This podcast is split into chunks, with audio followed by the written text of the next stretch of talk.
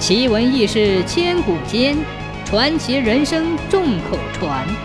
千古奇谈。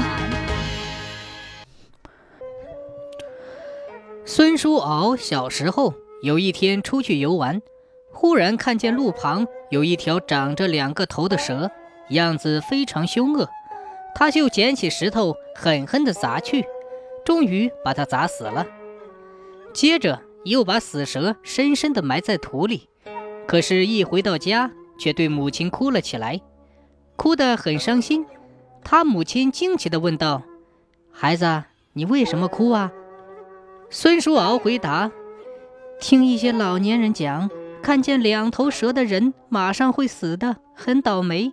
我刚才在路上看见一条两头蛇，恐怕我就要永远离开母亲了。”母亲问：“这条两头蛇在什么地方啊？”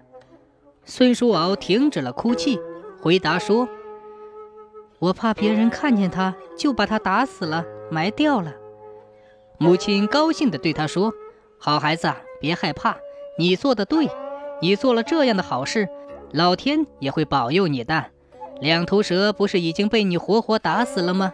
你不是好好的吗？